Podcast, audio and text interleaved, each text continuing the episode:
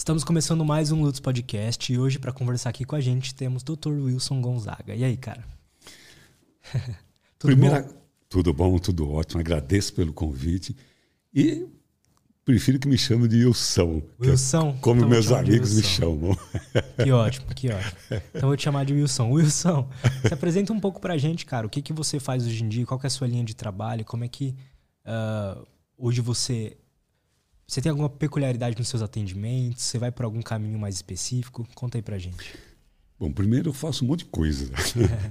eu né, sou médico, psiquiatra e psicoterapeuta. Né? Minha formação ela é, é, bem consistente também na área da psicoterapia. E, mas depois que eu fui para o norte, lá, lá eu trabalho mais como psiquiatra. E tenho um, um viés também de consultor de empresas na área de desenvolvimento humano que é uma coisa que eu também gosto de fazer.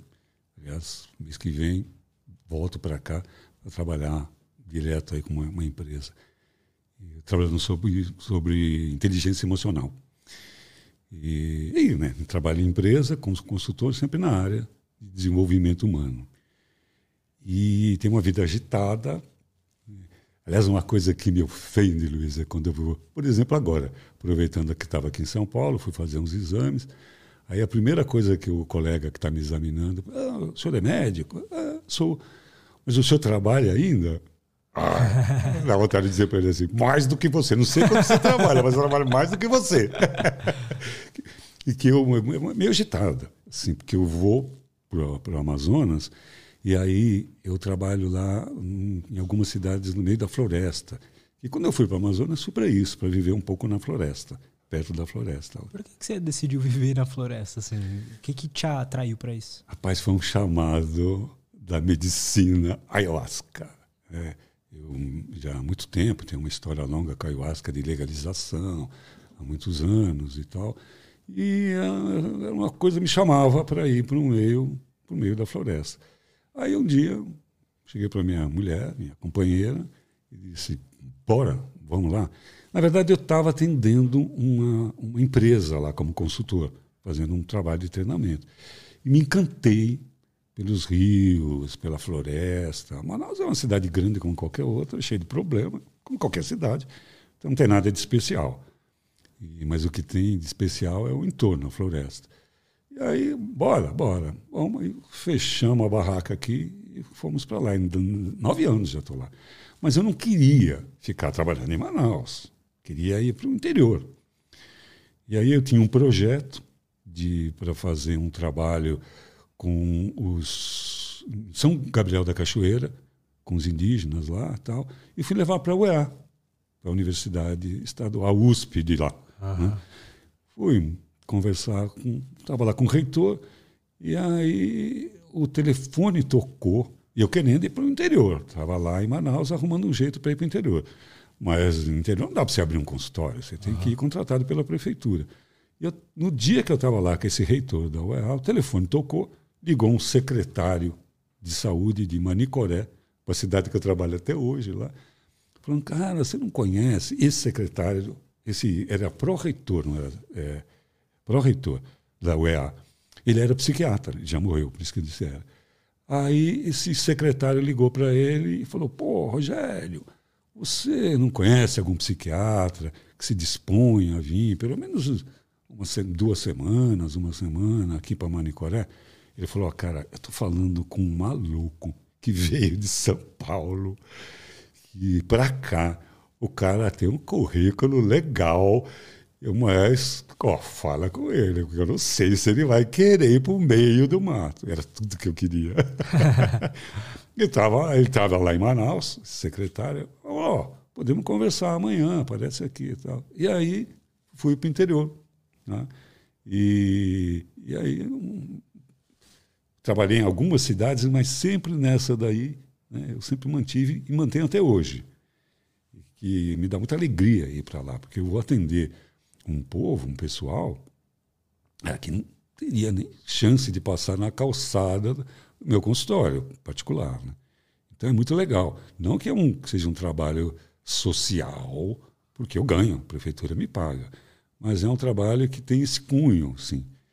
E tanto que esse ano fui ganhei o título de cidadão honorário, que muito me honra, Luiz. Porque assim, um psiquiatra velho que gosta de estudar já ganhou alguns títulos, tem algumas algumas medalhinhas, que para mim é tudo fantasia. Essa não.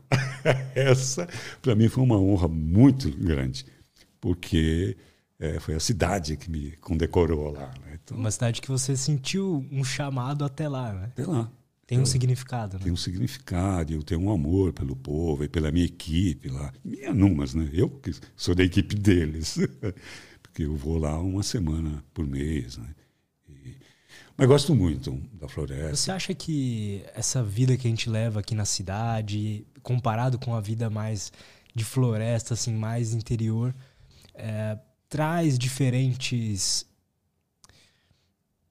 Não sei se é a melhor palavra, mas traz diferentes sintomas. Talvez aqui a gente na cidade tenha alguns problemas mais específicos e a galera de, de interior, de floresta, não tem esse tipo de coisa. Então, é interessante isso. Todo mundo me pergunta aqui de São Paulo: escuta, que tipo de patologias você atende? Que tipo de gente que você atende lá? Tudo igual tudo que nós. Porque eu tenho uma parte do meu trabalho que eu vou para as aldeias mesmo. Que essa é voluntária. É nos finais de semana que eu estou lá. Eu adoro essas tripes. Tudo igual, Luiz. Agora, pô, eu já atendi indígena com problema de depressão. Interessante. Mais do que um. Esquizofrenia, por exemplo. Não escolhe etnia, não escolhe raça, não escolhe nível socioeconômico. Então, nós estamos num mundo maluco, Luiz. Tá foda.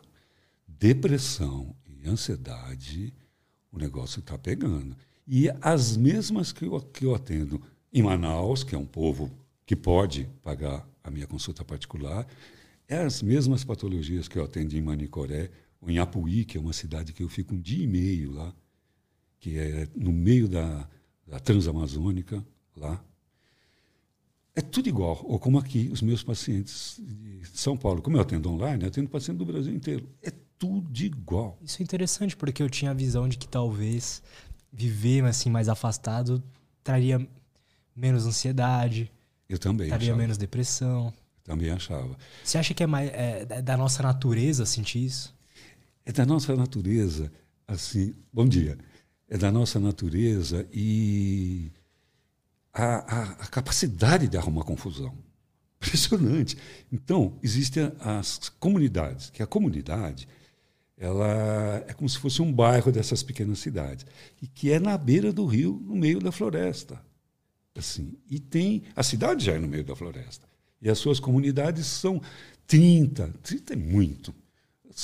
Normalmente tem assim 15, 10 famílias. Cara, os caras têm conflitos. Tudo que a gente tem, ciúme, inveja, é, traição, é, um que come a mulher do outro, uhum. o outro que come a mulher do um. tudo, tudo, tudo é uma réplica, porque é o ser humano. O ser humano. E o sofrimento mental, ele não poupa ninguém, classe social, como eu estou dizendo. Então, é a mesma coisa. Eu também tinha essa essa fantasia de que viver na floresta era viver no paraíso. Porra, não é. É uma coisa. E o índice de violência também. Cara, assim, a gente fala, pô, vou para o meio da floresta para fugir da violência de São Paulo. Numa das cidades que eu trabalho, agora, ou no Manicoré, numa outra que eu trabalhava, não trabalho mais, que é perto de Manicoré, vizinho, só que vizinho lá são horas de barco. Os caras entraram, teve um crime lá esquisito, a população entrou na delegacia, tom, tirou o cara da cadeia, levou para fora e queimou o cara. Olha só o nível de violência. Então, as coisas lá são tão violentas quanto. E tráfico, tráfico de, tráfico de drogas. E lá tem uma porra do Oxy. O Oxy é um crack piorado que entrou pelo norte lá. Então tem tudo, Tudo, tudo que uma todos os problemas que uma cidade. Só não tem. O problema que não tem lá é trânsito. Mais ou menos, tem trânsito de moto lá. E, porque o resto é tudo igual. Tudo. É uma, era uma ilusão minha que a floresta era, a gente ia viver como vive perto da natureza, ia viver mais perto da natureza interna. Não tem isso. Não tem isso. Então, como que a gente faz para encontrar essa, essa, essa paz interna mesmo que talvez a gente esteja buscando? Aí a pessoa vai lá, tá aqui na cidade, tá se sentindo ansiosa, angustiada, fala assim: não, vou me mudar para o interior, vou me mudar para a floresta para me sentir bem. E aí não acontece isso. Então, essa, essa paz interna, seja lá qual seja o nome, você pode me explicar melhor. É, como que a gente encontra isso? Cara, você deu a dica, já falou. Paz interna. É do lado de dentro das costelas que a coisa acontece.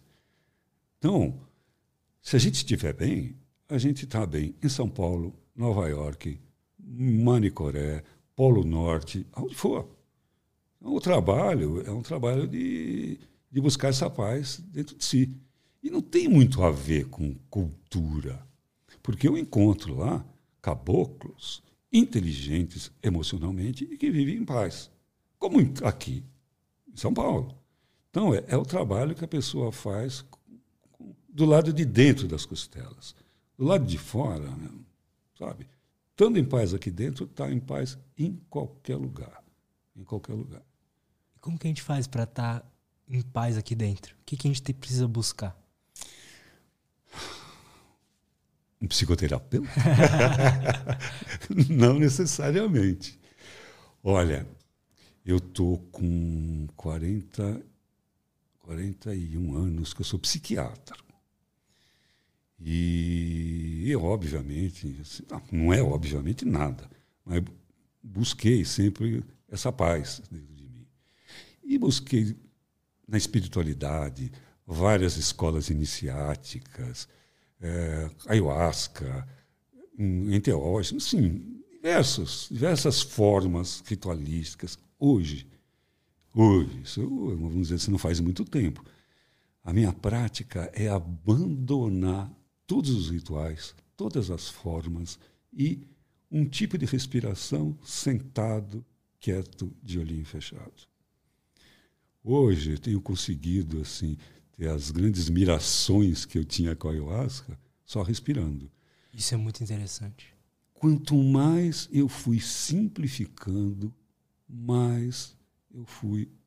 Eu venho, né, porque isso é constante, venho aprofundando nisso. Na ausência de rituais, nada contra. Eu adoro essas coisas, estudo ainda rituais, estudo hermetismo, que é uma coisa que a gente não para de estudar. Mas tenho encontrado essa paz no silêncio da minha própria mente. Você conseguiu silenciar sua mente? Não. Ainda não. Até porque, assim, os meus cabelos fugiram de casa por conta do barulho do andar de baixo. Tenho uma mente muito inquieta, sou muito inquieto. E eu, isso é uma das coisas que eu ensino para os meus pacientes. Você, primeira pergunta que você fez, ah, tem alguma coisa diferencial no seu atendimento? Meu lema é eu quero fazer com que meus pacientes se livrem de mim o mais rápido possível. Menos medicação e mais meditação. Que eu nem chamo de meditação, chamo de exercício de respiração, porque alguns arrepiam se você falar meditação. Sim. Eu acho fascinante como que. Eu me interesso muito por técnicas de respiração, meditação, e eu acho fascinante como que isso é uma ferramenta que está. É, é o, acho que é o básico de um ser humano, é respirar e com isso a gente consegue ter vários insights de autoconhecimento e. Só que a gente não sabe respirar. A gente não sabe respirar. A gente respira para se manter vivo. Né? Porque o, o sistema respiratório, o, ele está em dois. Ele é um agente duplo. Ele faz parte do sistema nervoso autônomo. São aqueles. aquele sistema autônomo é aquele que garante a vida. A fome está ali, é, a agressividade está ali, porque a gente nasceu bicho. Né? A agressividade fazia parte da caça e evitar ser comida, ser caçado. Então, batimento cardíaco, secreção de glândula, a gente não precisa pensar Então, o coração bate sem a nossa consciência, a gente respira sem a nossa consciência. Mas a, consciência, a respiração, ela tanto faz parte do sistema nervoso autônomo, como faz parte do sistema voluntário. Eu respiro sem perceber, até agora a gente estava respirando, sem perceber isso, mas eu posso respirar do jeito que eu quero. Então, olha que interessante. Estudando, os cientistas estudando o mecanismo de estresse, que é fundamental. O estresse é muito importante para a nossa vida. Senão a gente não estava vivo hoje. O problema não é o estresse, é que nem o efeito estufa. O efeito estufa ele é importantíssimo. Se não houvesse um efeito estufa, é, a Terra estaria numa, numa temperatura de se não me engano, menos 80 graus, e a vida não seria como é hoje. Então, o efeito estufa criou um ninho para a vida. O estresse criou a condição de nós sobrevivermos. Nós surgimos nas savanas africanas, há controvérsias. Existe uma antropóloga franco-brasileira, olha que legal, que diz que o ser humano surgiu no Piauí. Muito legal. E ela prova isso. Só que as academias não aceitam essa ideia, né? que aqui foi a origem da humanidade. Né? Antes da Pangeia, sei lá, é uma milonga lá.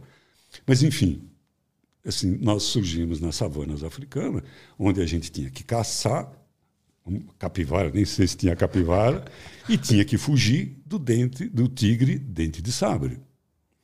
E aí nós fomos criados com um sistema de estresse.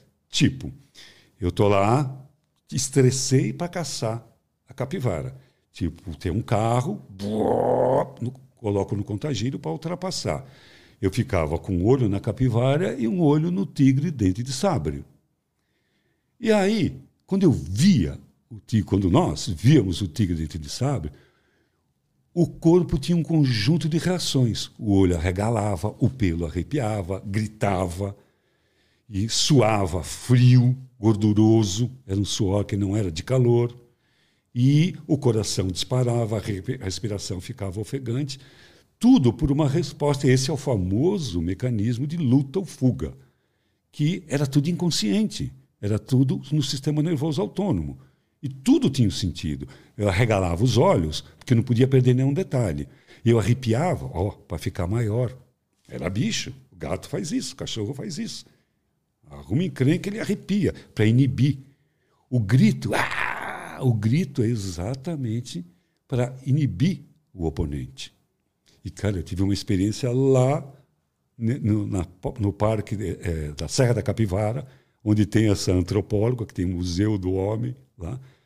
Estava andando num lugar que o guia estava me colocando, num cânion, e aí eu escutei, uau! Eu fiquei todo arrepiado, com medo.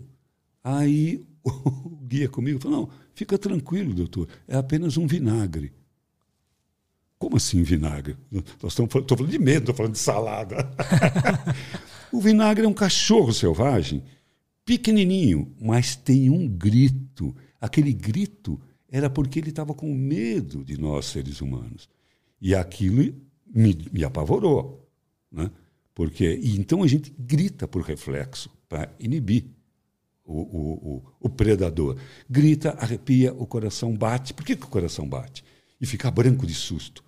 Porque eu não preciso de sangue no rosto, eu preciso de sangue nos músculos, porque eu vou ou lutar ou correr, ou vazar. No caso do tigre de sabe, a segunda hipótese é a mais inteligente. Vaza.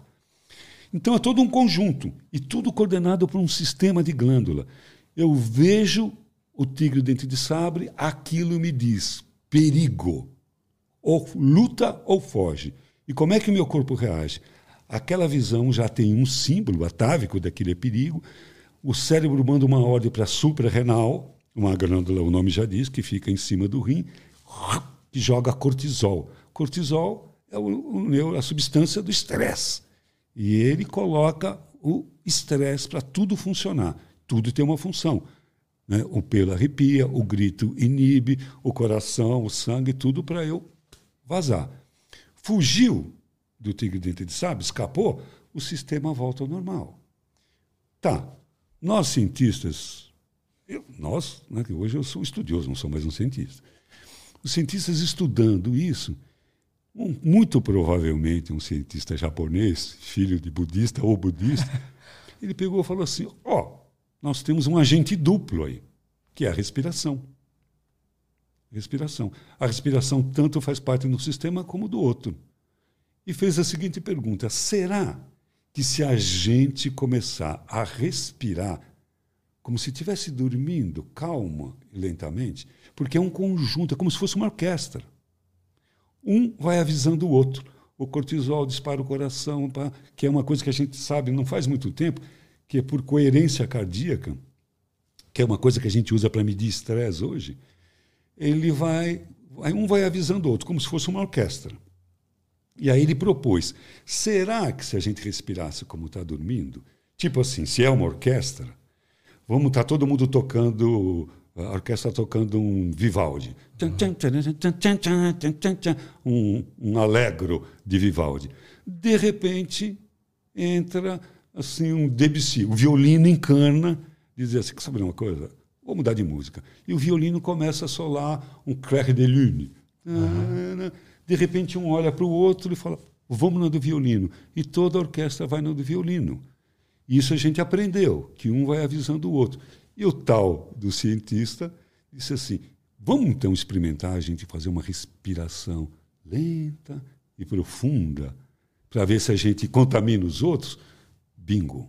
Então descobriu-se neurocientificamente o que os meditadores já tinham descoberto há milênios. Os budistas já faziam isso há muito tempo. Porque a respiração lenta e profunda, com as suas diversas variações, ela sempre é o começo de qualquer forma de meditação. Então, olha que inteligente isso. Eu começo a instituir uma respiração lenta e profunda, e isso vai diminuindo o fluxo do meu pensamento, a altura do meu pensamento. É importante fazer essa diferença, porque quando a gente fala, ah, meditar, Meditar é silenciar os pensamentos. Não dá, cacete, não dá. Só de pensar em ficar sem pensar, já arrumei mais um pensamento. E nós não fomos feitos para não pensar, nós somos feitos para pensar. Mas a gente consegue, é, respirando e não seguindo os pensamentos, deixando eles fluírem como uma cachoeira, um estado de pensamento difuso, aonde eu posso escolher ou espontaneamente pinça daquele aquele mar de pensamento, aquela cachoeira de pensamento, um único pensamento que se destaca que eu posso vê-lo em 360 graus, holograficamente, e isso chama-se meditação. Quando eu consigo ter insights. É, é bom que tem bastante tempo que eu falo para caralho. Pode falar, cara, fica à vontade. Tá ótimo, fica à vontade. Eu tenho uma experiência, por exemplo, e que tudo isso foi da raiz de como conseguir a saúde mental. Esqueci a pergunta, que a resposta é longa mesmo. Mas um dia, na floresta, eu estava no interior, é, trabalhando num lugar onde não tinha avião e não tinha lancha rápida. A lancha rápida, chama de lancha jato, demora 14 horas para chegar em casa. Essa é a condução mais rápida, porque não tinha avião naquela cidade. Então, eu, eu falei, ah, vou de barco. Barco que, que leva 30 horas. 30, 34 horas. Eu falei, ah, vou de barco, vou num camarote lá, paga um preço absurdo, quase o preço do avião. Mas, porra, eu vou no meu camarotezinho lá e tal. Aí converso com as pessoas e tudo, e durmo e tal, porque senão você tem que viajar em rede batendo bunda ali, né, chacoalhando. Então, vou para o camarote. Aí já tinha feito tudo, conversado com as pessoas e tal. É linda a viagem, é linda, é linda. Assim, é no Rio Madeira. Então já. Uh, ah, já tinha feito tudo e tal. Falei, saber uma coisa? Vou lá para o camarote, fechar, é, apagar a luz e vou começar a respirar. Para não falar meditar. Vou lá. E respirando, respirando, respirando, entrei num estado que é o estado alfa, a gente entra todos os dias, quando vai dormir e quando vai acordar. No momento hipnagógico e no momento hipnopômbico, esses nomes são bons para botar em filhos gêmeos. hipnagógico, hipnopômbico. e a gente entra naturalmente. E o estado alfa é um estado muito importante, porque o consciente, o cérebro fica com uma. Estado alfa quer dizer, se a gente fosse colocar um, um eletroencefalograma na nossa uh, cabeça, ele vai ter um tipo de onda. Acordado agora, nós estamos em beta. Se a gente começa a dormir, passa por alfa, que não é nem dormindo nem acordando, e que é muito especial, que é o estado meditativo. Por isso que ele entrou em alfa. É um estado eletroencefalográfico. Aí depois vai para teta, delta, e depois vai subindo, passando de volta. Então nós entramos nesse estado meditativo duas vezes por dia, com, com sono natural, com um sono normal. E que é aqueles momentos que a pessoa fica em estado mediúnico, fica paralisado, tem medo, sai do corpo. Acontece um monte de coisas que é o estado alfa. E, inclusive, antigamente tinha uns cursos que a gente colocava no, no, no ah, na verdade não tinha, era bem antigo isso, o curso de inglês, colocava o radinho lá, o gravador, para a gente dormir ouvindo aquilo, para ir para o inconsciente. Vai, vai. Só que daqui a pouco a gente muda o estado. E aí não deu muito certo essa história de aprender a dormir. Né? Todo preguiçoso quer arrumar um jeito de aprender sem esforço. Não deu muito certo. Mas é interessante o estado alfa. E aí, como é que a gente faz então para durar o estado alfa? Meditando, respirando. É isso aí. Então estava eu, vou lá no barco, sem nenhum objetivo a não ser descansar a minha mente. E de repente, Luiz, cara, eu já fiz a minha, a minha psicanálise, a minha formação psicoterápica passou pela psicanálise, passou pelo psicodrama, passou pelo transpessoal, e tudo isso você tem que, se você quer se formar, você tem que passar como paciente. Então eu já fui terapeutizado de um monte de formas. Aí, pô, eu, eu fiz a psicanálise, eu fiz quatro anos, que era quatro sessões por semana tudo que eu ganhava, eu dava para o lazarento do meu psicanalista. Bom, então eu achava que eu me conhecia já, suficientemente. Estou lá respirando. De repente, surgiu uma imagem que eu tinha provavelmente sete anos de idade. Porque eu estava sendo alfabetizado. Na minha época, a gente começava a estudar com sete anos de idade.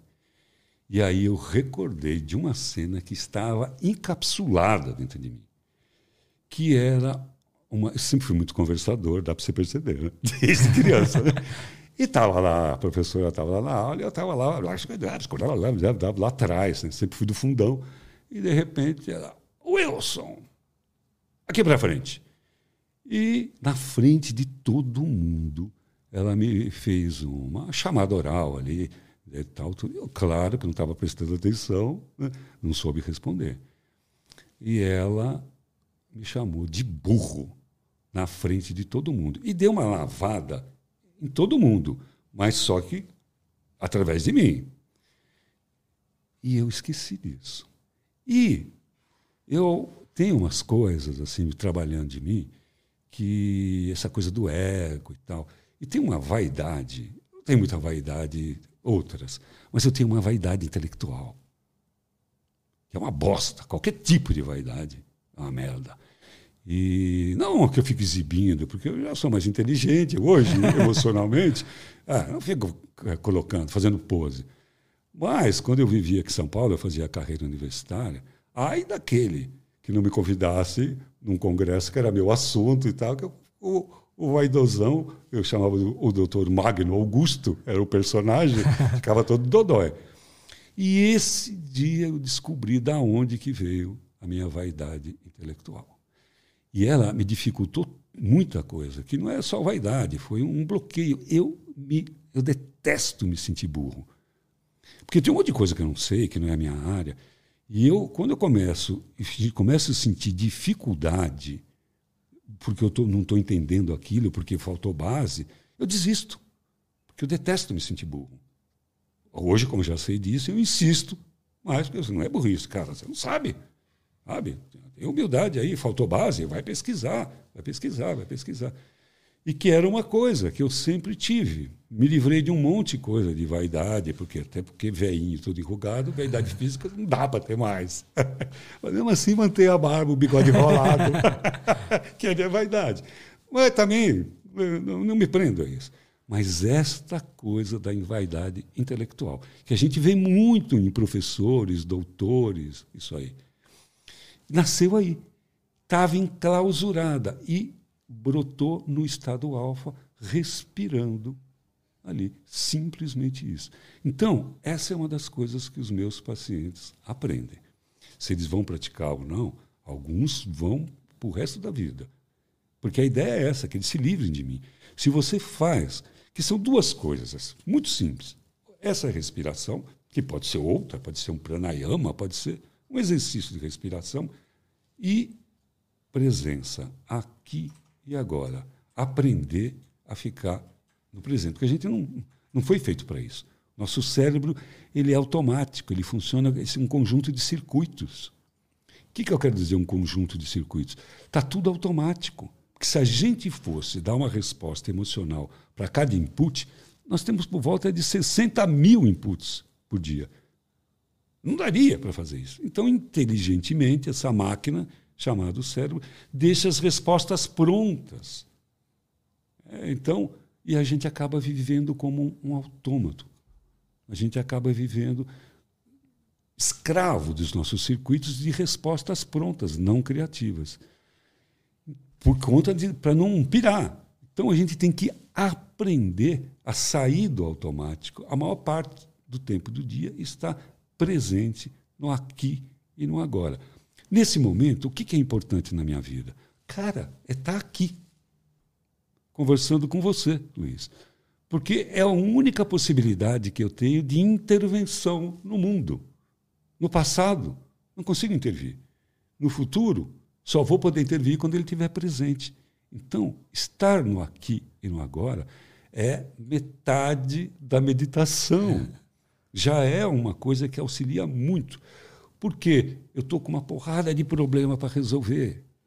Porra, tive uma encrenca com a minha filha essa semana. E eu fico sofrendo por isso? Não. Fui dormir na minha filha. e quando lá estava presente, resolvi a treta que tinha ficado para ser resolvida. Tava que tinha que estar presente. Essa porrada de coisa que eu tenho que resolver, na fila. Quando eu estiver lá, aí eu vou resolver. Só que ninguém ensina isso. Pois é. Para nós. A fonte de toda a nossa infelicidade, não importa, por isso que é tudo igual, o nível de sofrimento mental está na má qualidade dos nossos pensamentos. A fonte de toda a harmonia e da nossa felicidade está na qualidade dos nossos pensamentos. Então nós não podemos deixar essa porra dessa fábrica de pensamento que é o cérebro solta. Porque ela vai conforme assim o mundo vai. Então eu tenho que tomar consciência e, e me apoderar do meu processo de pensamento. Mas nunca ninguém ensina isso para ninguém. E esse faz parte do meu trabalho. Não só ensinar isso para os meus pacientes, como com, com, os conteúdos que eu coloco na internet, os cursos da internet, uhum. para as pessoas terem autonomia e fabricarem a sua própria saúde mental. Então, essa é a base. Bom, manter o cérebro voluntariamente no estado alfa, através da respiração e exercícios de presença. Eu vou fazer um agora. Bora. Porque para eu. Não, aqui. Simplesmente aqui, ó, muito simples. Para eu poder beber essa água, eu vou ter que parar de falar. Uhum. então, eu vou. Toda vez que eu vou beber água, eu sinto o gosto da água a água tem gosto, inclusive tem provadores de água. É verdade. Então, a água tem gosto, a água tem temperatura, essa está perfeita, e a água tem consistência. Então, eu tenho o tato dela descendo. E aí, eu paro do que eu estou fazendo e conto os goles. Um, um, um, um, um. Cinco goles. Obviamente, nesse exercício, Estava fazendo a presença porque estou presente aqui e agora. Mas isso, por exemplo, quando eu vou para o banheiro. O banheiro, normalmente, é um lugar, por isso que tem a privada, porque é um lugar privado. É um lugar onde você normalmente está sozinho. Quando o cara é casado, nem tanto. um dia desses, estava eu no banheiro, a minha mulher entra e começa a falar comigo. E nessa, o que, que você comeu? Um urubu? Eu falei, porra, dá licença. Espera lá fora. Mas normalmente a gente está sozinho no banheiro. Pronto. Entrou no banheiro, começa o exercício de presença. Vou tomar banho, vou fazer higiene bucal. Como é que eu faço? Como é que eu faço? Eu começo com fio dental. Por que dente eu começo? Qual lado que eu vou? E estou fazendo, estou prestando atenção nisso, estou sentindo gosto do fio dental, estou ali presente. O resto ficou para fora. Como, como é que eu escovo os dentes? E assim é. Como é que eu tomo banho? Por onde que eu começo? Como é que eu me dispo? Por onde que eu começo a me despir? Aí estou perguntando para você que está ouvindo esse podcast aí. Você sabe? Você sabe como é que você se despe? Então, comece a prestar atenção. É interessante porque o banheiro geralmente é um lugar para gente de passagem, né? A gente tá ali, a gente. Ah, tô com vontade de mijar. Vou lá, você mija, lava a mão e você nem percebeu. E a cabeça tá em outra coisa. A cabeça em outro lugar. Às vezes no celular. Então, presente. Vou fazer cocô? Por exemplo, olha, sente o cheiro. Só não dá para testar o paladar. não, não, recomendo, né? No, na higiene bucal dá. No banho, o cheiro do shampoo, a consistência, como eu me levo, como eu me lavo, por onde que eu começo. Começo pela cabeça, começo por onde, começo pelas partes. Como é que você toma banho? Essa é a pergunta. Como é que você se despe? Vai fazer cocô, a mesma coisa. Ali, presente, não leva celular. Fica ali, percebendo. De sair, dá uma olhada na obra ali. Aliás, o nome obra é muito feliz. Olha aquilo ali. Ai, às vezes sai aqueles lagartos secos, que antes de apertar a descarga a gente chama alguém para batizar. Merece um nome esse negócio tão grande que é. Está dando uma informação. Está dando uma informação. Estou com o intestino preso. Ele tá, o bolo está ficando muito tempo no intestino, na reta final ali, né? está tendo muita absorção. Eu preciso mudar minha alimentação, preciso beber mais água. Vou fazer xixi, estou presente ali. Tem um cheiro forte, a urina está clarinha, está tudo normal. Então, além de eu estar tá presente, eu estou tendo informações de como é que estão a minha fisiologia. O cachorro, cara, Cachorro, um cu do outro, ele conhece tudo sobre, sabe tudo ali. Então, por conta das fezes. E a gente tem, aliás, é uma injustiça, né, essa coisa das fezes assim. A gente tem isso como a coisa desandou e deu merda. Puta merda, o jogo do Corinthians ontem foi uma merda. Foi difícil. Tudo que é ruim. Cara, e aquilo é uma coisa interessante. Interessante. É uma época de uma estudada na merda. Tem substâncias ali que, em quantidades mínimas, olha que louco isso, Luiz. Eu não lembro agora que é tipo isoquinolina, que não é isoquinolina, é um nome, nome do, de uma substância lá, que, como eu não fico, eu não sou um bostólogo. Mas eu estudei uma vez. Porque eu era, eu era, eu ficava achava injustiça tratar a merda como uma coisa ruim e dei uma estudada naquilo. Existem substâncias ali que são antioxidantes, que, que podem, em micro quantidades, e que algumas são usadas como perfume, essências, substâncias que estão na merda. Então, claro que eu não estou recomendando ninguém comer merda, mas ela e tem é uma coisa, ela é um descarte daquilo que você não aproveitou. E aí eu tive outra relação com a merda. Ai, meu Deus. e é isso, essa observação, a presença, tratar aquilo com o devido respeito, porque tudo deve ser tratado com respeito. Tudo, tudo e todos. Especialmente aquilo que sai de dentro da gente né? e aquilo que entra para dentro da gente. Tem que prestar atenção. Porque isso é que é importante. O que, que importa? In, dentro, porta, dentro da porta. Aquilo que é importante é aquilo que eu jogo para dentro. Só estando presente. porque a gente engole muita coisa sem presença. Então, fez exercícios de presença. Junta essa presença quando já está craque com essa respiração, nós escolhemos uma praticamos uma meditação muito fácil, que você só precisa de nariz e bunda. Só isso. Senta com a coluna reta, respira lenta e profundamente, inspirando pelo nariz, expirando pela boca. Por quê? Na inspiração, nós, nessa, nessa meditação, vamos chamar assim, esse exercício de respiração, é, nós queremos um, é, otimizar a troca gasosa dentro do alvéolo. O que, que é o alvéolo? O alvéolo é o lugar onde a gente coloca oxigênio para dentro do sangue e joga gás carbônico do sangue para fora. E o que, que é um alvéolo? Imagina uma espuma como essa do microfone aqui. Cada buraquinho que tem aqui é um alvéolo, uma esponja de pia. Uhum. Esse é um tecido pulmonar. Então, quando eu inspiro e eu quero oxigênio, o ar tem que vir filtrado, por isso que vem pelo nariz, aquecido, tem uma estrutura muito é, irrigada que aquece o ar e umedece, a absorção melhor. Quando eu solto, é uma descarga, estou soltando gás carbônico. Então, pode ser pela boca, deve ser pela boca. Então, a respiração é só isso: inspira lenta e profundamente pelo nariz e expira lenta e profundamente ah, pela garganta, né, pela boca.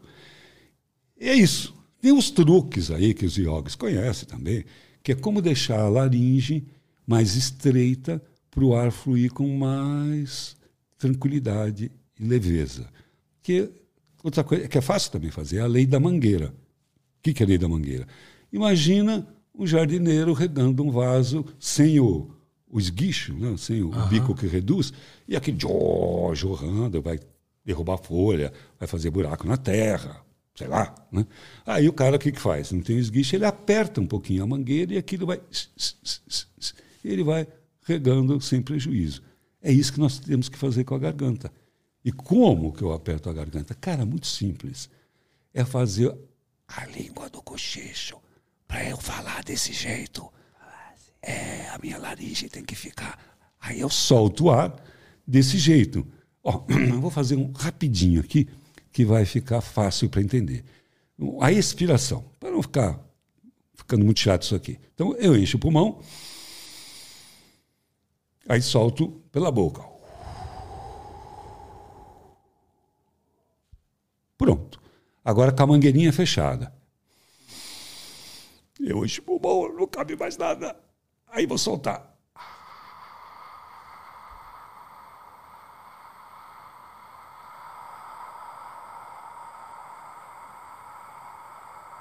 Eu vou parar para não ficar chato. Olha o tempo. Interessante. E para inspirar a mesma coisa. Eu faço a mesma garganta, que é do ah, como alguém que bebe uma água gostosa, uma cerveja, quem bebe, sei lá. E aquela coisa, ah, que delícia. Ou, se quiser, a voz do cochicho. Eu estou falando, para eu falar assim, eu preciso ficar com essa garganta. Ou, se você quiser uma coisa mais sofisticada, coloca a base da língua um pouco para trás. É, aí fica mais difícil. Então, cochiche. Para inspirar, a mesma coisa. Faz até um barulhinho. Se eu respiro só pelo nariz com a, com a glote aberta, é. agora com a garganta, com a mangueirinha fechada, ela faz um barulhinho.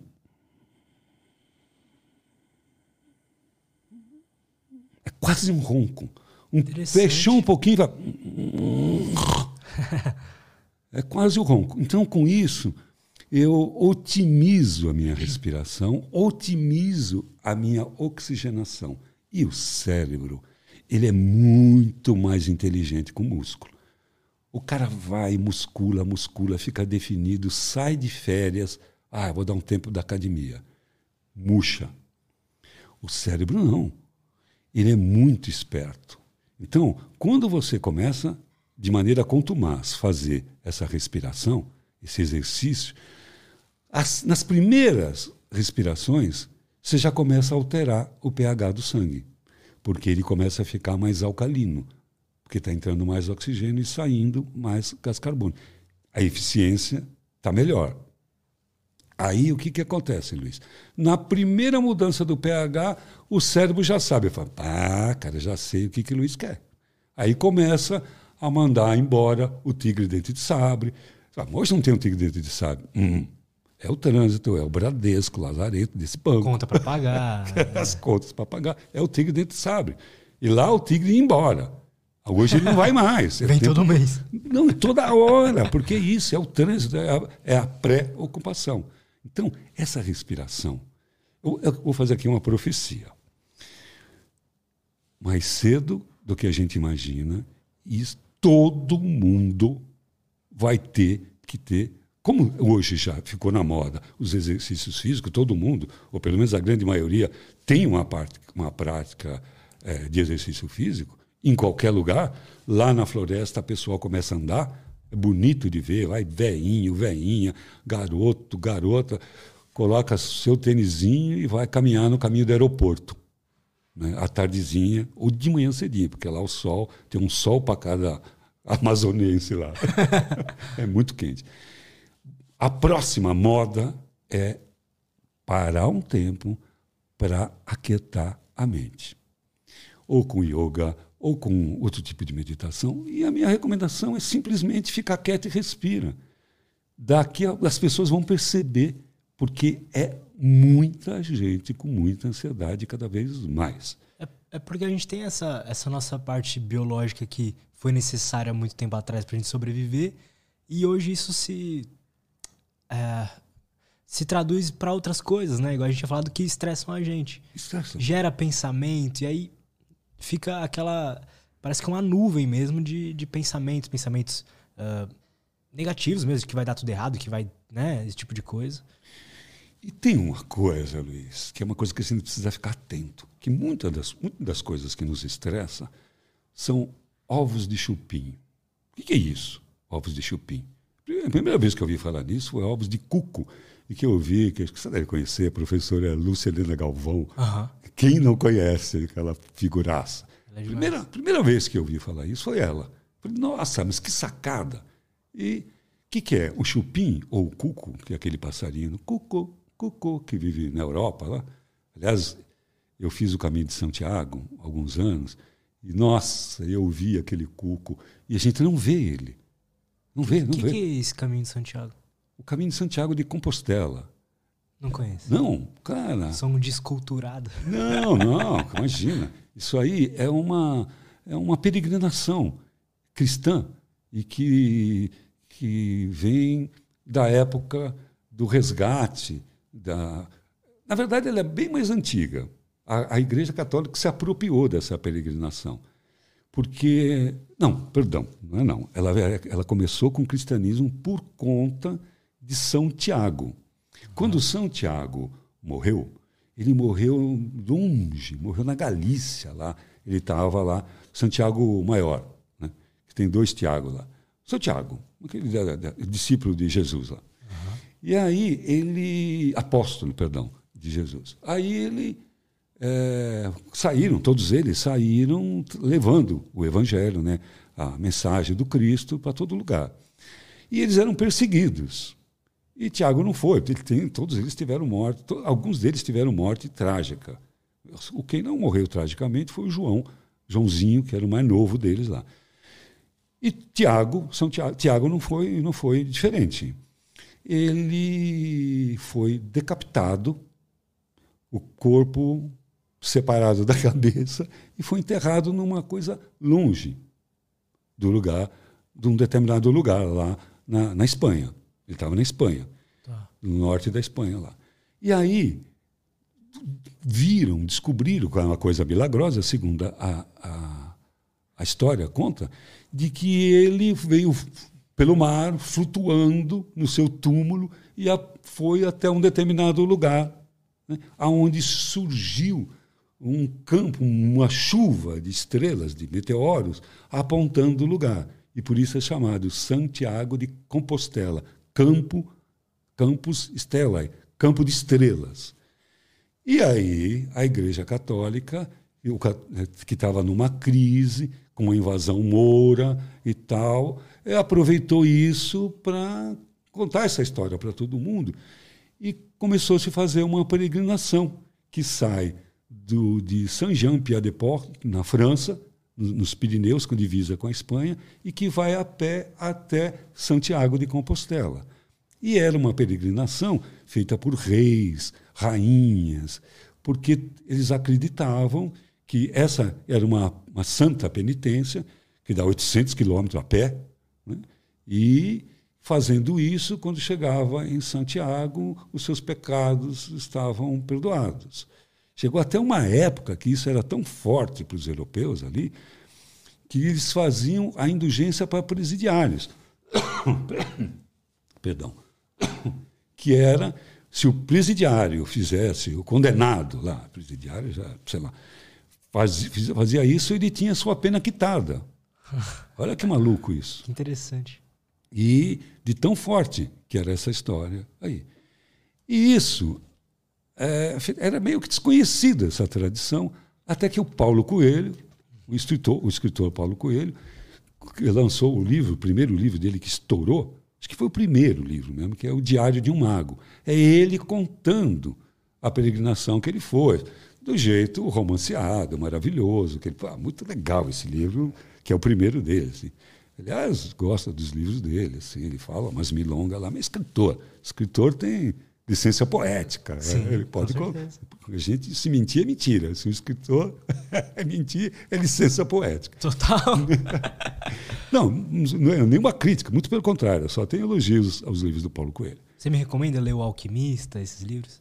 O Alquimista é lindo, é lindo. Show, vou ler.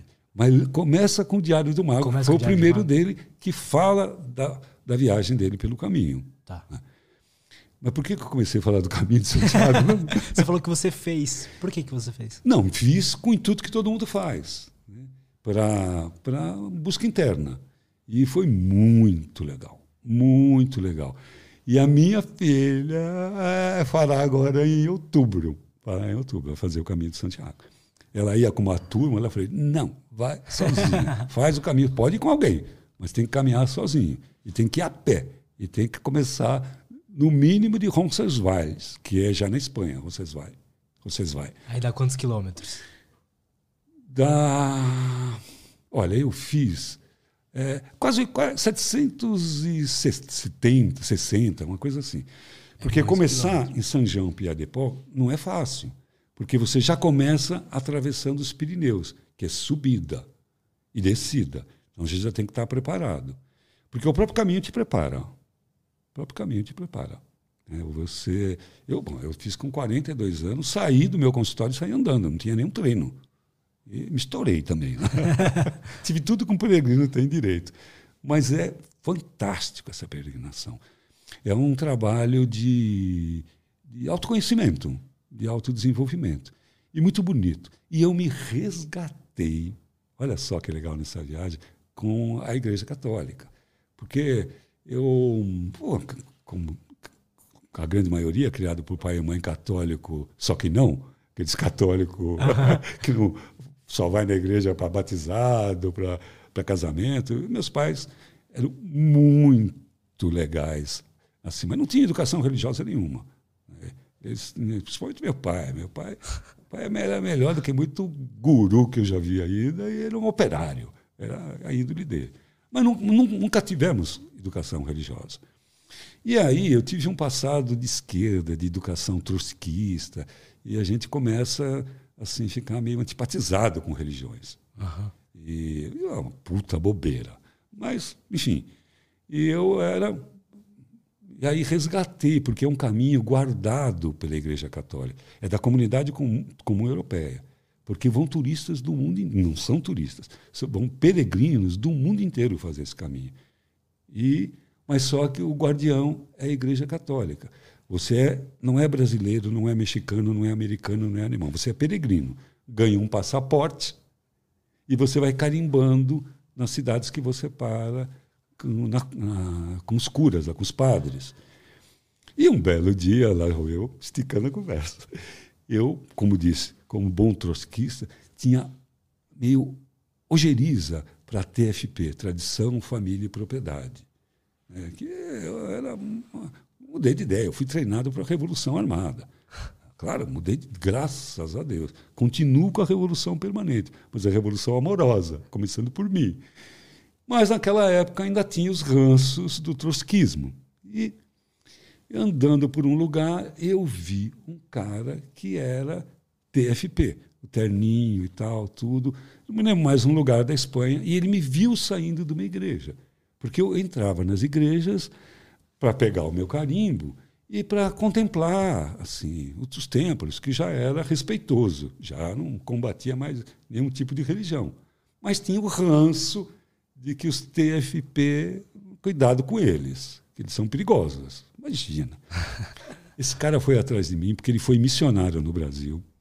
Eu tinha uma, minha mochila era uma mochila pink e preta com a bandeira do Brasil. aí, muito legal. E aí ele viu e foi atrás de mim.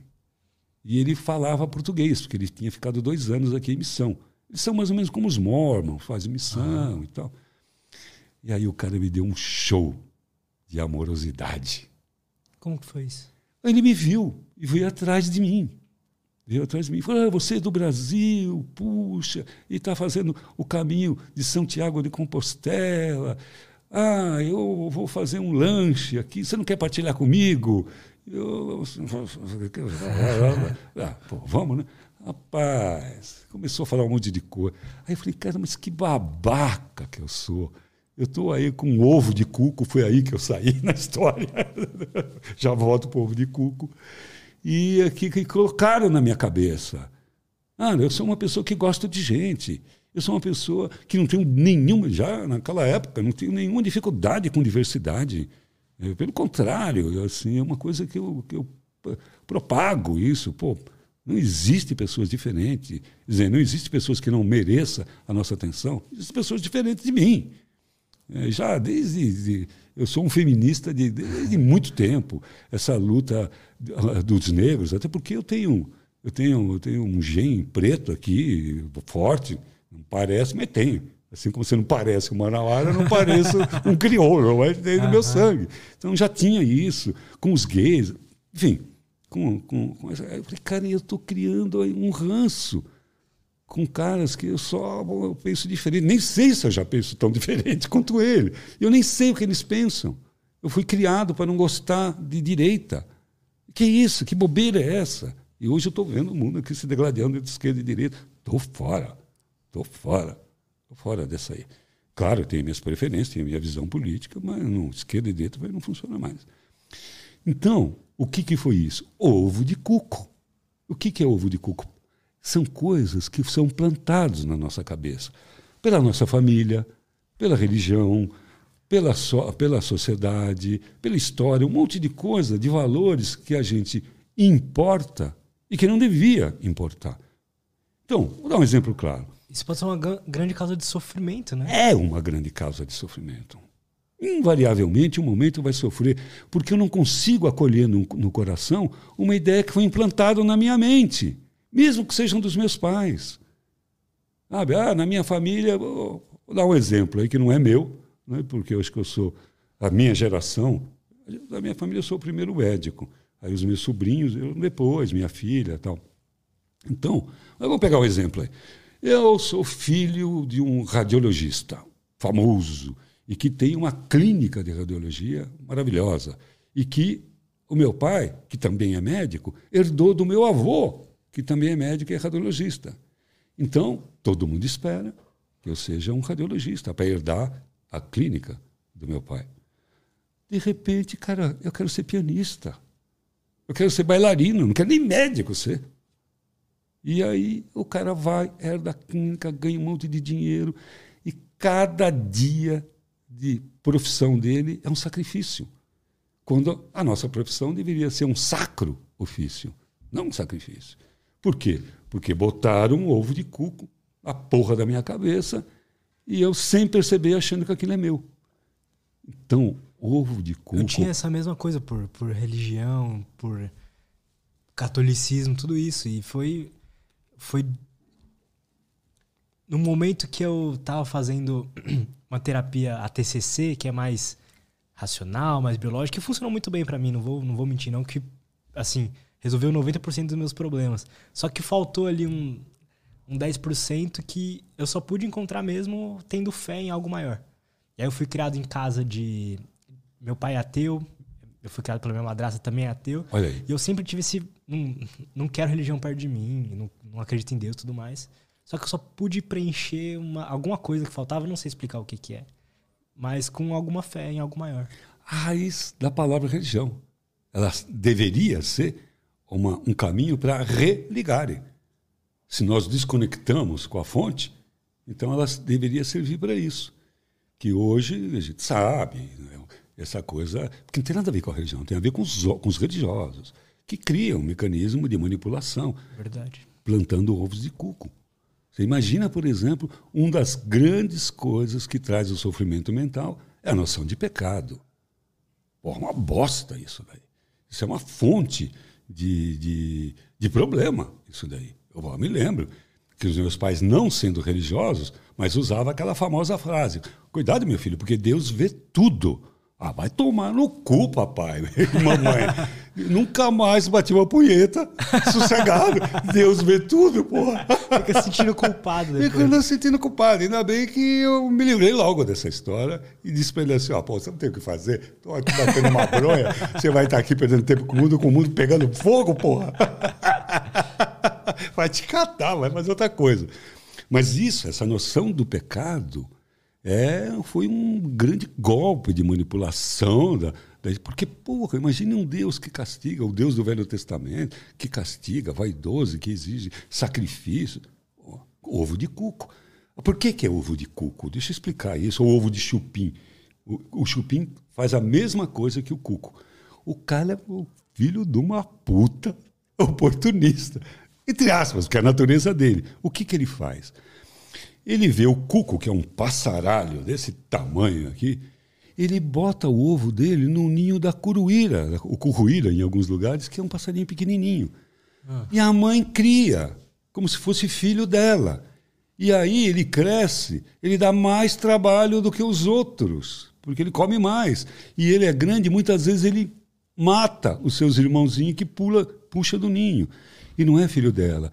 E esse amor, esse arquétipo de amor, uma terra é, perfeita, aceita ele como filho e cria. Só que dá muito trabalho criar aquele filho que originalmente não é dela.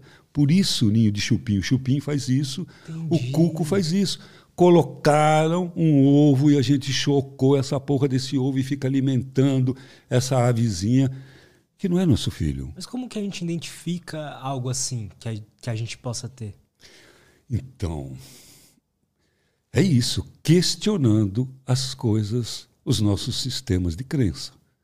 Se a gente questionar mesmo, no momento que a gente está vivendo e olhando para dentro, nós vamos ver que a gente está obedecendo uma porrada de coisa que não faz sentido para a gente.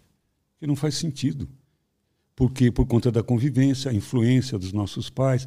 Isso daí é foda. Do zero aos sete anos, a primeira infância, nós temos ali a fase de moldagem. E quem, como é que a gente vai criar as informações que vão alicerçar a nossa personalidade depois? Pela janela de mamãe e de papai, que são as janelas do mundo. Ou, se eu não tenho, do pai substituto, da mãe substituta, ou daqueles que nesse primeiro setênio me deram estrutura e quando eu digo me deram estrutura, eles podem ter me dado desestrutura, mas aquelas informações vão ficar como base para eu alicerçar a minha personalidade depois. Claro, a vida toda nós estamos sendo influenciados pelo ambiente, mas nessa época a gente é meio que de barro. Então, uma unhada que o papai dele nem viu, estava olhando para lá, olhando para outro lado, e de repente, tchip, deu uma riscadinha, aquele risquinho seca, o barco vai ficar por causa da vida. Então a gente tem que desmontar esse sistema de crença. E você só pode desmontar um sistema de crença se você tiver vontade e empenho de começar a guerra das, do lado de dentro das costelas, não é fora das costelas. É questionar mesmo. Será que tem a ver mesmo com isso? Será mesmo que o preto é vagabundo? Ele é menos do que eu? Será que o indígena não tem alma? Porra, caraca!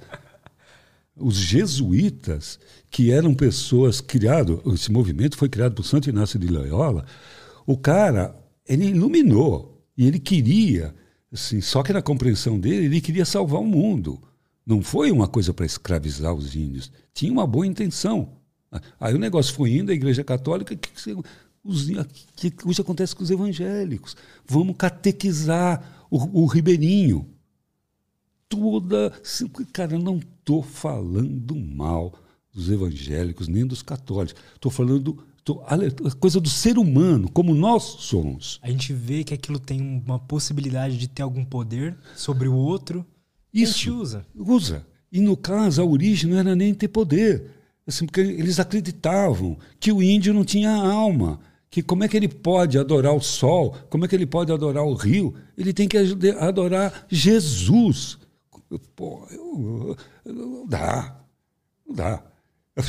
Tem uma história que vale a pena que coloca essa história do ovo de cuco e que os indígenas não foi muito fácil, porque ele tem uma cultura, ele tem a sua religiosidade.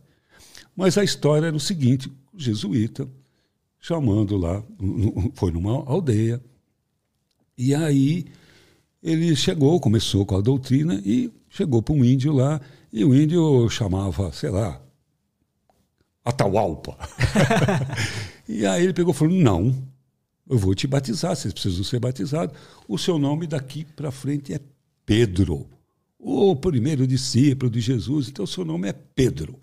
E aí passaram a chamar o Atahualpa de Pedro, porque ele já tinha sido batizado. Aí um belo dia, o, o padre, o jesuíta, o padre, chegou lá na aldeia para fazer a missa, a coisa dele, e encontrou a tal Alpa, vulgo Pedro, come, na Semana Santa, na Semana Santa, comendo lá uma, uma, uma coxa de, de, paca lá assada ali, tá atacando os dentes. O padre chegou e falou: Pedro, como é que você pode você que já foi batizado na Semana Santa, desrespeitando o Cristo e comendo carne. Aí o Pedro, muito safo, falou assim: Não, não, padre, isto daqui não é carne. Ele falou: Como não é carne? Porque eu batizei e disse: Carne, daqui para frente você vai chamar peixe. Deu truco no padre. Então. Interessante, né? É isso, ovo de cuco. Por mais bem intencionado que tivesse, isso é uma anedota, claro, né? tivesse esse padre, ele estava estuprando o sistema de crença do outro, que tinha como Deus Tupã, o trovão, o rio. Oh, eu conheço uma tribo chamada os Pirahãs, lá bem, bem longe, né? eles, eles não são aculturados. Eles, poucos falam português e e um dia, tem uma história de um, de um antropólogo, Dan Everett, que ele passou, ele era pastor. Ele foi lá, ele é linguista também, foi estudar a língua dos pirahãs, que tem uma história fantástica, que é um povo muito diferente. Inclusive, eles têm uma coisa que tinha uma teoria que, que uma coisa que chama recursividade, que é inato do ser humano, onde ele tem que ter isso para ser um ser humano. E esse Dan Everett, estudando os pirahãs, ele descobriu que eles não tinham.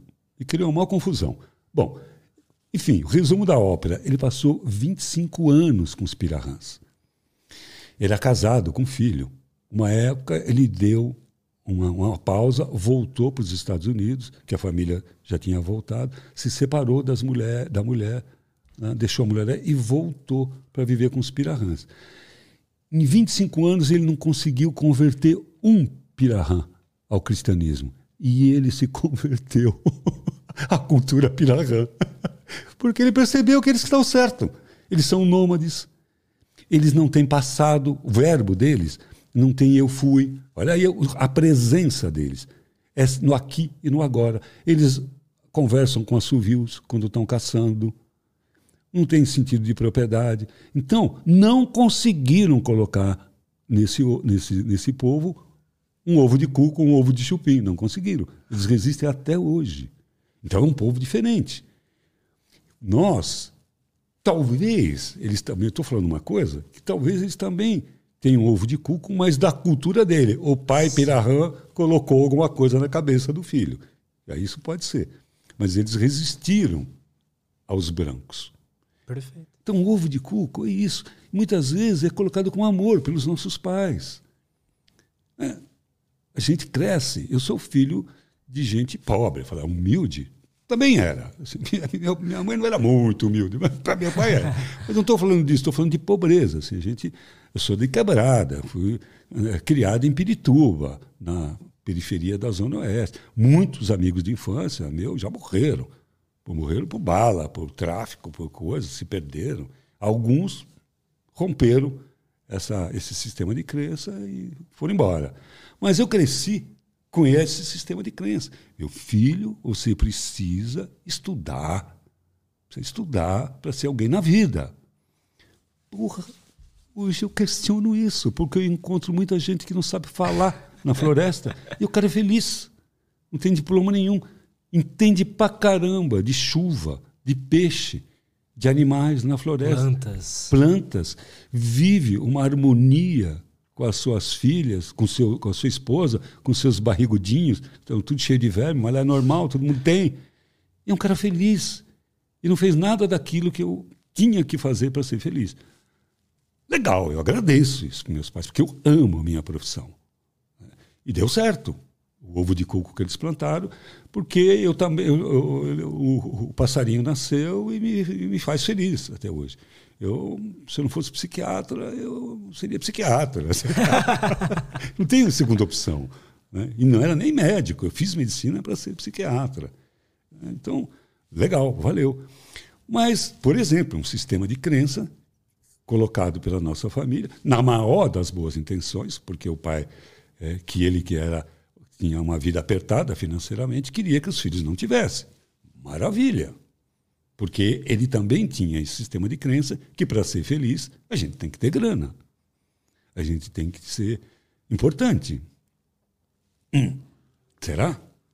Eu acho legal ser importante, isto é, oferecer com que as pessoas coloquem para dentro da porta delas, que é essa coisa do sentido que eu dou para a palavra importante. Mas para isso, não tem nada a ver com cultura, não tem nada a ver com nada, tem a ver com essência. Então, isso que são os ovos de cuco. Então, dentro, voltando lá para o tronco. Eu arborizei, arborizei, fui até a folha, agora estou voltando aqui. Dentro desse sistema de respiração e presença é a maneira a gente, por dentro das lá de dentro das costelas, questionar tudo isso, deixa, aprendendo a conversar com a nossa essência. Ó, oh, nada contra os templos. Nada, nada. Nada contra os mestres, sacerdotes, padres, pastores. Nada, nada, nada contra eles. Nada contra os livros. Claro, puto, eu adoro ler. Mas nós temos que perceber que o templo é o nosso corpo. Que o mestre, ele não se denomina com nenhum nome e fala dentro desse templo, do coração. E o grande livro sem des, des, desprezar a Bíblia, que é uma coisa que eu gosto de estudar, não apenas de ler. É o grande livro, é a mente. Então, o templo é o corpo. O mestre fala dentro do nosso coração. Só que ele não grita. A gente tem que fazer silêncio para escutar a voz dele. Ele fala calma e mansamente. A gente já tem as respostas assim dentro da gente? Já tem. Tudo está aqui dentro. E o grande livro é exatamente a gente ler a nossa própria mente para poder acessar essas respostas.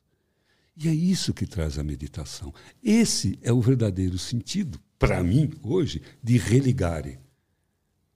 Eu fui colocando três aspas aí, porque esse nome tem um peso para mim.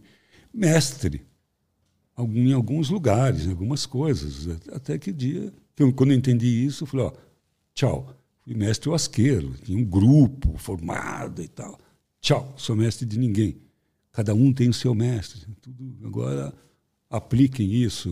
Enfim, me despi dessa coisa que é uma coisa que eu não tinha muita vaidade de querer ser mestre, de querer ser xamã. Gostava de estudar isso daí. E aí acabava, por conta da minha facilidade de comunicação, acabava me destacando e quando me dando esses títulos eu fui aceitando, aceitando até a hora que eu disse ovo de cuco. Não quero esta merda desse título, nem essa imagem, porque eu acabo servindo todo mundo e fico alimentando a porra da minha vaidade. Nossa, que cara, não quero isso aí para mim. É. Então, porque eu acho que nós precisamos de uma revolução, mesmo. É, como eu antigamente achava que essa revolução tinha que ser armada. Hoje é vibratória. E como diria Gandhi, ser tu a revolução que queres no mundo. Hoje, para mim, Luiz, tudo se resume em duas coisas: servir mais e amar melhor. Porque amor não é quantidade, é qualidade. Então não é mais ou menos. É melhorar a qualidade do amor. Porque a gente conhece tipos de amor, tudo voltado ao ego. Do meu coringão, do, da minha família, da minha cidade, que eu amo essa cidade né? apesar de não viver, cada vez vivendo fora dela, cada vez mais estou querendo voltar. Mas tudo meu, dos meus amigos, da minha mulher, da minha filha, meu, meu, meu, se liga, meu, nada é teu, tudo é de todos.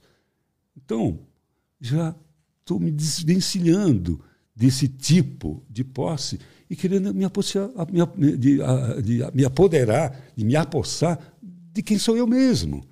E quem sou eu mesmo? Uma porrada de coisa feia, algumas coisas bonitas e que cabe a mim ir transformando essas coisas feias em bonitas. Então a revolução é para é o lado de dentro das costelas, não é para o lado de fora. E é vibratória. Eu não preciso sair publicando conteúdos na internet e tal. Eu faço isso porque eu sei que ainda são sementes. E se brotar uma, valeu. É, eu produzo conteúdo bem antes de, de, Instagram do, do velho YouTube, como uma coisa que eu acho que é uma coisa que eu preciso fazer. E aí, se brotar, brotou. E é porque eu sei que a revolução é dentro, é do lado de dentro.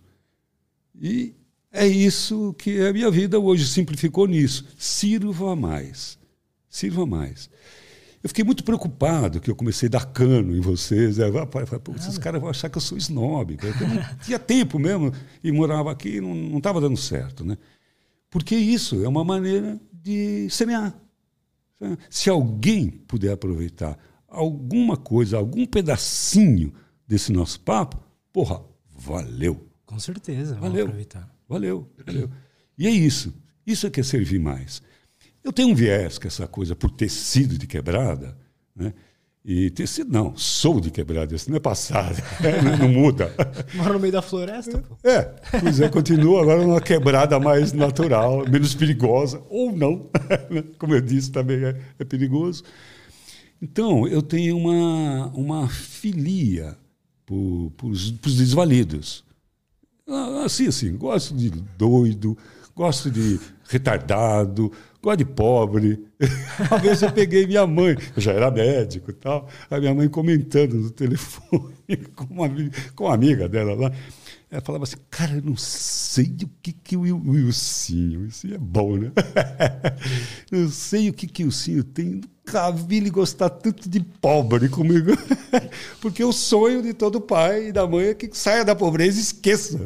Mas é uma coisa, né? desde criança eu tenho isso essa coisa do desvalido, do torto, né? do, do, do, do, carente, do, por isso que eu faço o que eu faço.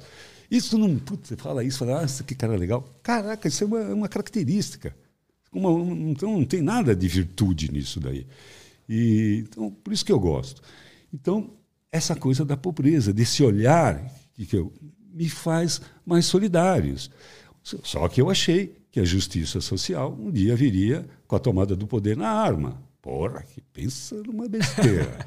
Uma coisa assim, não, como fazem hoje. Guerras em nome de Deus. Porra, vai tomar no cu. Você pode botar em nome que você quiser, não bota nas costas dele isso aí, não. Porque não há possibilidade de paz sem, com guerra. Eu sei que muita gente vai discordar disso, meus antigos companheiros vão dizer, não, é, é, você fala isso que agora você é um abastado. Ah, toma no cu você também. Companheiro. Nada disso. Né? Porque eu não acredito mais nisso. E não acredito mais, porque eu sei que é quase que impossível você mudar o outro. Você pode oferecer, até muda, mas não transforma. São duas coisas diferentes. Você pode até oferecer para o outro assim alguns caminhos que você acredita que podem auxiliá-lo. Mas quem tem que caminhar é o outro. Então, se a gente não muda o outro, a revolução é para o lado de dentro. Oferece e muda, transforma a tua conduta, que mesmo sem falar vibratoriamente, por isso que eu chamo de revolução vibratória, nós vamos transformar esse mundo que precisa de transformação urgente. O que, que é isso? Física pura. Né? Você tem um violão aí, uhum. você, você, sabe o que eu vou te falar, uhum. você é músico. Se eu pegar uma corda, começar a tocar uma determinada nota, a outra corda vai comer por ressonância, vai começar a vibrar. Essa é a revolução vibratória que eu falo. Eu mudo meu tônus vibratório e por ressonância as pessoas vão vendo. Pô, que cara diferente. Sem abrir a boca, só vivendo coerentemente, com os ovos de cucos de chupim quebrados e só chocando aqueles que a minha essência acredita né, que devem ser chocados. E pronto. E aí vai contaminando um, daqui a pouco é Luiz e eu, daqui a pouco Luiz, Edu, Edu e Wilson, daqui a pouco Edu, Luiz, Wilson, o vizinho da porta do lado, o Matheus. Aliás, foi ele que passou aqui? Não, foi o Caio. Foi o Caio? Foi. Aí daqui a pouco o Tem Caio. muitos, muitas pessoas aqui. que legal, legal. Eu depois queria que você falasse um pouco desse lugar aqui. A gente conversa, a gente conversa. Eu quero saber, eu tô preocupado com o teu tempo, a gente tá. Então, Bateu às 11h30. cara, que rápido. Passa rápido, que né? rápido. Fica, cara, foi incrível assim a conversa. Eu queria passar horas aqui trocando ideia com você. E fica o convite, estando aqui em São Paulo, por favor, vem aqui de novo, Cara, porque tenho tanta nossa. coisa para te perguntar, cara. Quero saber sobre hermetismo, sobre essas viagens aí de quatro elementos, quero saber sobre tudo isso. cara. Nossa, me comprometo. E para mim, Foi uma experiência maravilhosa ter você aqui hoje, de verdade. Foi bom demais. legal, palavra dada, compromisso registrado em cartório. Veio sim. Mas me fala um pouco desse podcast, sabe? Fala. Porque eu vim, vim assim, sem saber muita coisa e tal. Estou encantado com esse espaço. Nossa, está sendo gravado também, com, com imagens sim, também. sim, tá, assim. Estamos ao vivo também. Então, ao vivo, é, que legal! Moçada, puxa vida, que legal. Pois é. E fala mais desse lugar maravilhoso aqui. Bora, bora. Então, esse podcast aqui é uma ideia que eu tenho já faz uns três anos, por aí. Então, 2019, 20, 21, 22. Sou ruim em matemática. É, uns três anos. E a gente...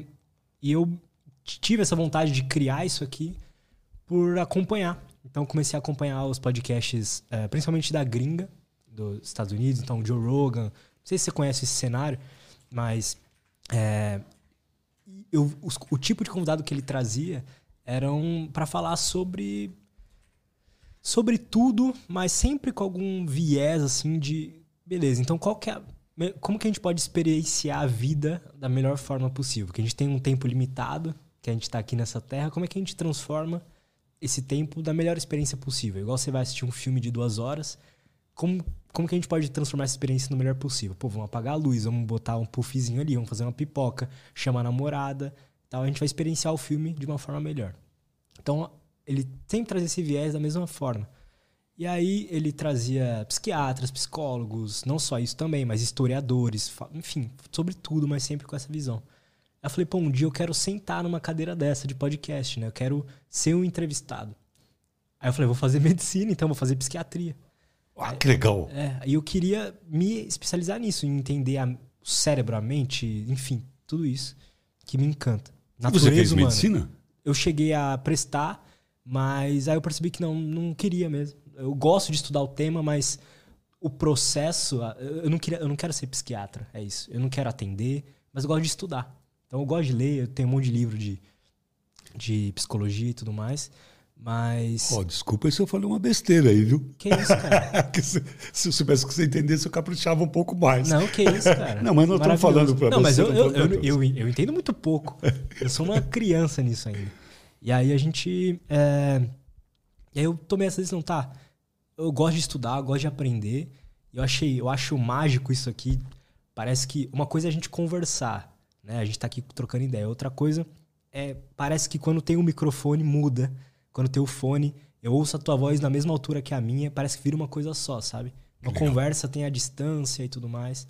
Eu acho que isso aqui, sabe, antigamente, muito antigamente, quando a gente sentava na fogueira e Boa. ficava trocando ideia, aqui é a mesma coisa. Então eu falei, como é que eu vou juntar tudo isso e vou fazer? Aí foram três anos juntando dinheiro, tudo mais, até falar assim, tá, agora eu tenho X juntado aqui de grana, vamos fazer isso acontecer, porque não é barato. Então, nisso eu tive vários amigos que foram me ajudando. Então, o Du, o Matheus, Paulino, né, o nome dele, a gente chama ele de Paulino, o Caio, e a gente foi criando esse espaço aqui. A ideia, a gente tá no episódio 70 e poucos, a ideia é ter pelo menos mil antes de parar. Que e tentar massa. passar a mensagem pra galera, assim. E enquanto isso, eu tô aprendendo muito, sabe? Então foram 75 episódios que onde eu aprendi muita coisa, muita coisa. Muita que coisa mesmo. massa. E esse espaço é muito bonito. E como é que vocês mantêm esse espaço? O podcast. O podcast já, já se paga. Ele Ah, já. Que legal, cara. Eu ainda não tô andando de Porsche aí, não tô viajando pra fora, mas o podcast já se mantém. Dá pra gente viver uma vida legal aqui. A minha rotina é bem tranquila, eu gosto de, de ler, de tocar e de treinar. Só isso. Com, com patrocínio? Não, o próprio YouTube paga a gente, né? Então, Meu, através das views. Tá pegando view legal, cara. meu, que legal! Que legal! Eu A gente nem consegue- sabia disso. a gente consegue tirar uma grana boa só com, o com views do YouTube. É claro que eu quero patrocinadores também. Eu quero Claro. viajar pra fora, eu quero. Claro. Eu quero. Alô, patrocinadores, É, se é. apresentem! Pois é. Pois é. Muito legal isso aqui, cara. Pô, obrigado. cara. Puxa vida, que massa. Como eu te falei, eu vim meio nas cegas, assim, com esse compromisso, né? Não, vamos, Legal. vamos. e você curtiu a vamos. experiência? Pô, muito legal. Porque, Mesmo? como eu te falei, eu gosto de rádio. Eu já tive programa de rádio em Manaus, tive em São Paulo, na época da Rádio Mundial. Não sei. Era Eu uma nunca ouvi rádio na vida. Não, puta, eu adoro rádio, adoro rádio. Mas isso aqui é muito rádio. É né? muito rádio. É muito rádio. É muito rádio isso aqui. É rádio ainda com câmera ainda, né? Muito exato, legal ainda. melhor ainda. Legal. Então gosto dessa linguagem. Pô, muito legal. Agora, caramba, pergunta que não quer calar. Quantos seguidores Lutz tem no YouTube? Cara, a gente tem. A gente separa em dois canais, né? Então, o- onde tá rolando esse ao vivo e vai ficar esse episódio aqui de uma hora e meia é o canal que chama Lutz Podcast. Então, é onde vão os episódios inteiros da conversa completa para quem quiser acompanhar. Nesse canal ele costuma pegar menos views, mas é porque é uma conversa de uma hora e meia, mas é onde eu vejo que mais transforma mesmo as pessoas, mais ajuda, enfim. E aí a gente pega trechos dessa conversa. Os então- cortes. os cortes. E aí tem um outro canal que já tá com mais de 100 mil inscritos. Ah, parabéns, A cara. gente pega, em média, assim, mais de um milhão de views por mês. Que lindo, que legal. E aí a gente pega, e a gente pega as partes e aí é num canal separado. Então, aqui nesse canal, e é engraçado que é sempre metade, né? No canal de cortes tem 100 mil inscritos, aqui tá com 50 mil. Então a gente vai crescendo assim e Que estamos indo. aí. massa, que massa. Nossa, eu estou tanto tempo no YouTube, lá, eu, eu acho- que está agora com ah, quase 30 mil e tal, que eu acho bom pra caralho. Eu nunca fiz nada, ele vai cresceu sempre organicamente. Aham. E que massa. Olha, deixa eu contar uma coisa para você sobre essa questão da guiança. Eu tenho comigo que eu chamo de a voz eh, interna, que sou eu mesmo, uma coisa lá dentro. Né? que- e aí eu sempre ela fala comigo e, eh, me avisa quando eu estou entrando numa roubada. Uma coisa que, na verdade, eu tenho desde criança isso aí. Muito legal isso aí, muito legal. E que eu chamo de avós, que, que eu acho que é um lado meu mesmo. Tá, não vou me alongar muito aí. E aí, quando eu estava meio envergonhado, né? Que, pô, esses caras, esses caras vão pensar que eu sou snob e tal. E aí eu falei para a Cléo, Cléo, dá um jeito aí, né? De, de colocar na agenda aí. Por que, que eu disse isso? Porque eu senti assim essa voz dizendo, cara, você tem que ir lá. o que, por? Não sei, mas você tem que ir lá. Agora eu sei por quê. Que legal. Você gostou legal. mesmo? Pô, muito gostoso. Que bom, fico muito feliz. Gosto de Muito feliz. conversar, Show. né? Esse, eu não te dei muita chance de você. Não, mas- eu falo muito, Mas pra mim esse é o, o melhor, assim. Eu, eu gosto de. Eu tenho as minhas dúvidas que vão surgindo, mas se você vai respondendo tudo, eu tô aqui só prestando atenção em tudo. Foi maravilhoso, cara. Então, da bom próxima mesmo. vez, você. Foi muito bom mesmo. Eu vou falar menos. Não, não fala menos, não. Fala mais. Fala mais. É sério. A galera gosta também. Eles. É é engraçado que esse negócio de podcast ficou um pouco diferente, assim. Eu vi que você foi no Jô também, né? Fui. Um tempo atrás. Um tempo atrás. E assim, esses programas de entrevista de TV é muito diferente porque o entrevistador é o- a figura principal. É. Aqui não, aqui eu sou, eu guio a conversa pra onde vai. Eu tento imaginar que dúvidas que eles podem estar tendo pra pô, e tendo, sabe? Cara, Mas que é, massa. e fica, fica é interessante porque é infinito, né? Fica dá pra ter, já tive convidados aqui que vieram duas vezes e sempre tem coisa pra falar, sempre tem coisa nova surgindo. Que massa. É uma conversa, né? Não é uma entrevista. Porque aqui, quando eu estou em São Paulo, eu viajo de carro. E, e aí eu fico botando uns podcasts lá para poder prender atenção.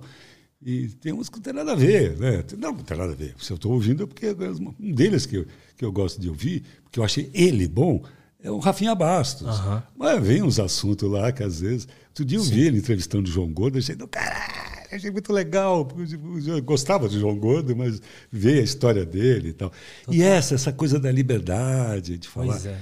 Então, daqui para frente já vai ter outro podcast. Vocês estão no, no, no Spotify? Estamos. Não, então eu vou achar lá e já vou seguir. Boa, E obrigado. vou ouvir com mais. É, agora ouvir com frequência. Show de bola, cara. Wilson, muito Cara. obrigado. Gostei muito. Parabéns por ser essa pessoa aí legal que você é. É, que E legal. É isso, obrigadão, Wilson. Sal, é isso aí. E é isso. É isso aí.